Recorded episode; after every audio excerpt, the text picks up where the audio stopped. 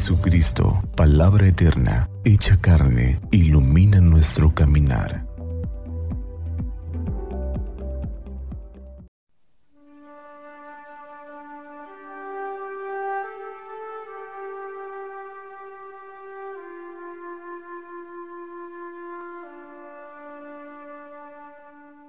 Del Evangelio según San Lucas.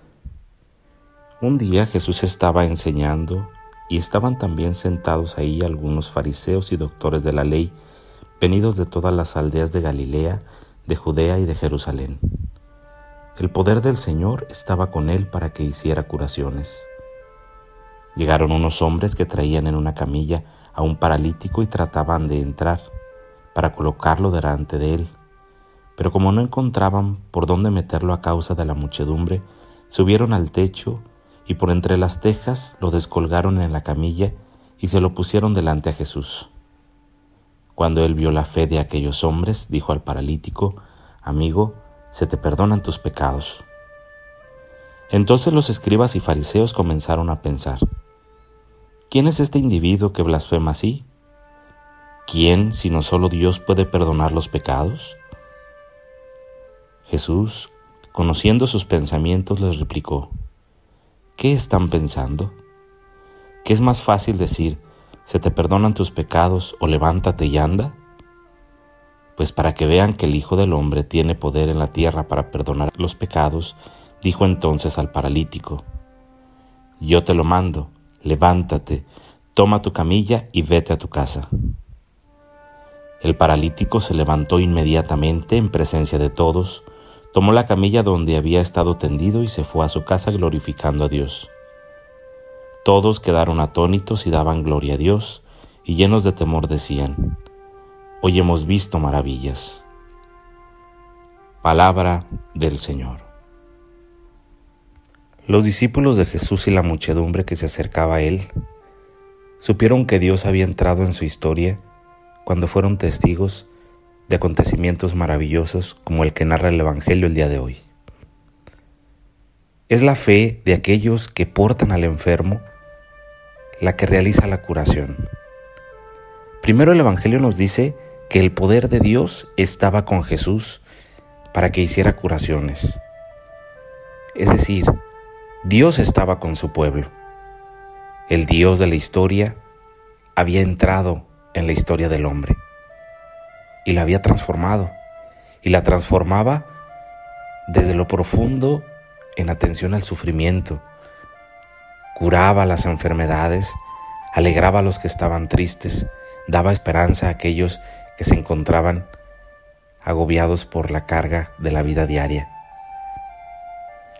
Acercan a este hombre otros que creen en Jesús, que habían visto la experiencia de Dios en aquel hombre y quieren que Él tenga compasión de aquel conocido o amigo suyo por quien ellos querían ganar un milagro. Jesús los ve, entra en la vida de aquel hombre.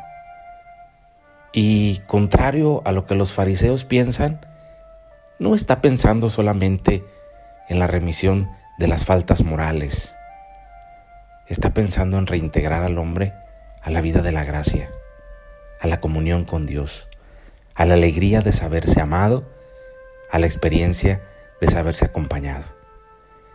Es lo que los fariseos no entienden, porque su mente está pensando solamente en la transgresión de la norma, en el cumplimiento de la regla por cumplirla, pero no en la experiencia que está detrás de un encuentro profundo con Dios. Nosotros, en el camino de la vida, también podemos experimentar al Señor de, la historia que viene al encuentro de su pueblo y que quiere encontrarse con cada uno de nosotros. Para eso nos preparamos en el tiempo del adviento, para acercarnos a Él. Y muchas veces nos acercamos a Él a través de los demás, de quienes con una oración piden por nosotros, de quienes quieren llevarnos a Dios, quienes a lo largo de nuestra historia de vida nos han acercado y nos han hablado de lo bueno que es Dios. Pero también tenemos una misión. Si nosotros hemos experimentado al Dios de la historia, a ese Dios que como dice el Evangelio, actuó en Jesucristo para que aquel pueblo viera maravillas y diera gloria a Dios, también nosotros podemos acercar a los demás a ese Dios de la historia, a esa misericordia infinita. Estamos llamados a ser como aquellos hombres que cargando los pesares, las miserias de los hermanos, podamos presentarlas ante Dios, para que Él, con su infinita bondad, nos mire con misericordia y transforme nuestra vida. Pidamos al Señor, pues, que Él sea la fortaleza de este caminar de adviento en el que ahora nos encontramos, que nos permita experimentar su acción salvadora en nosotros, no desde la magia de superación extraña de problemas o dificultades, sino desde la fuerza interna que nos impulsa a vivir con alegría, incluso a veces en momentos difíciles, y experimentarnos acompañados y amados por una persona que en el camino de la vida no nos deja solos. Que Él sea nuestra fortaleza y que el Señor, como aquel hombre paralítico, nos permita levantarnos y seguir caminando, alabando y glorificando a Dios por lo bueno que ha sido en nuestra vida. Que así sea.